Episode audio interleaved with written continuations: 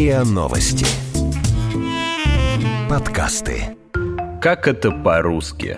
Подкаст о великом и могучем и его тонкостях. Мандергин, лунула, дефинистрация. Слова, которые никто не использует.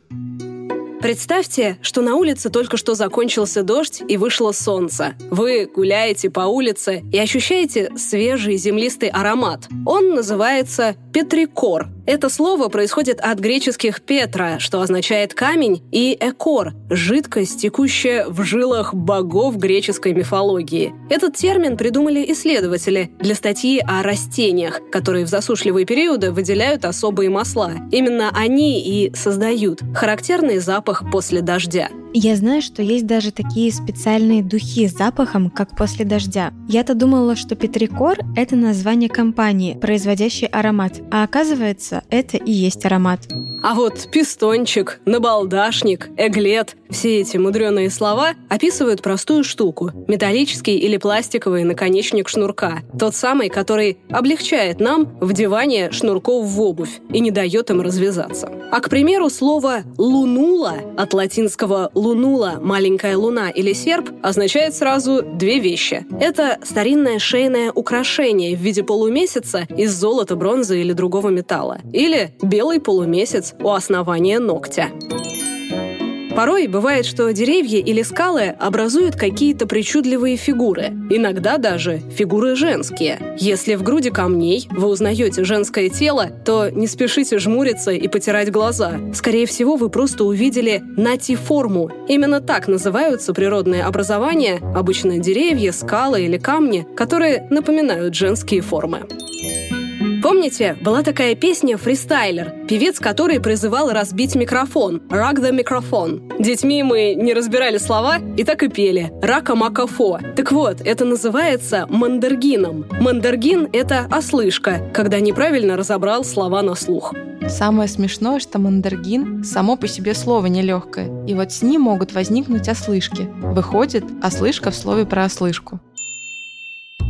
А знакомо ли вам такое чувство, когда не хочется вставать с кровати, а если уж и встал, то ни о чем, кроме как вернуться туда, думать уже не можешь? Этому состоянию есть название – дисония. Это пока официально непризнанное заболевание, которое характеризуется чувством сонливости и неспособности встать с постели. Но если человек, страдающий дисонией, все же встал с кровати и включил свет, то у него перед глазами могут резко возникнуть фосфены. Проще говоря, те самые самые движущиеся мутные разноцветные пятна, которые мы порой видим, закрыв глаза или сильно их потерев. Слово «фосфен» произошло из двух греческих корней, которые переводятся как «свет» и «показываю», «обнаруживаю».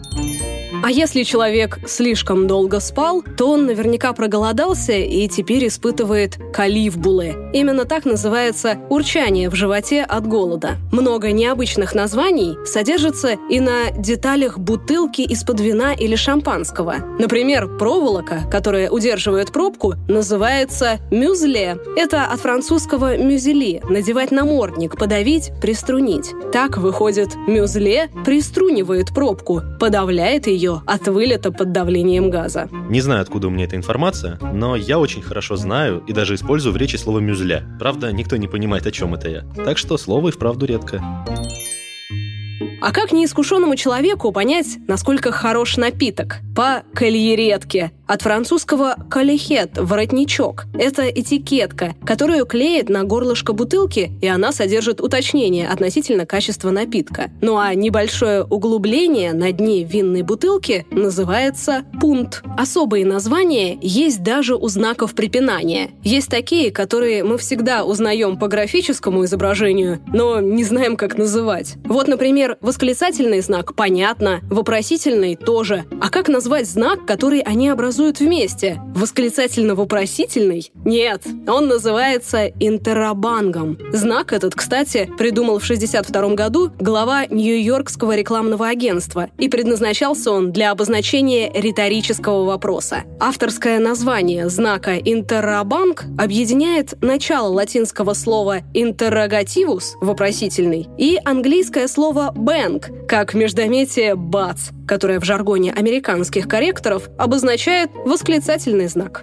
Такой знак еще называют вопросательным, объединение слов восклицательный и вопросительный. Правда, не уверена, насколько оно соответствует литературному языку. Компьютер, например, его подчеркивает красной линией. Существует латинская приставка «de», что означает «извлечение», и существительная финестра, то есть «окно». И вместе они образуют слово «дефинистрация» — акт выбрасывания кого-либо из окна. Да, у этого процесса тоже есть название. И относится оно к чешскому историческому феномену, известному как Первая пражская дефинистрация 30 июля 1419 года. Тогда в святые дары, которые несла процессия прихожан с гуситским священником, попал брошенный из окна ратуши камень. Разъяренная толпа ворвалась в ратушу. Судья, бургомистр и 13 членов городского совета были выброшены из окна.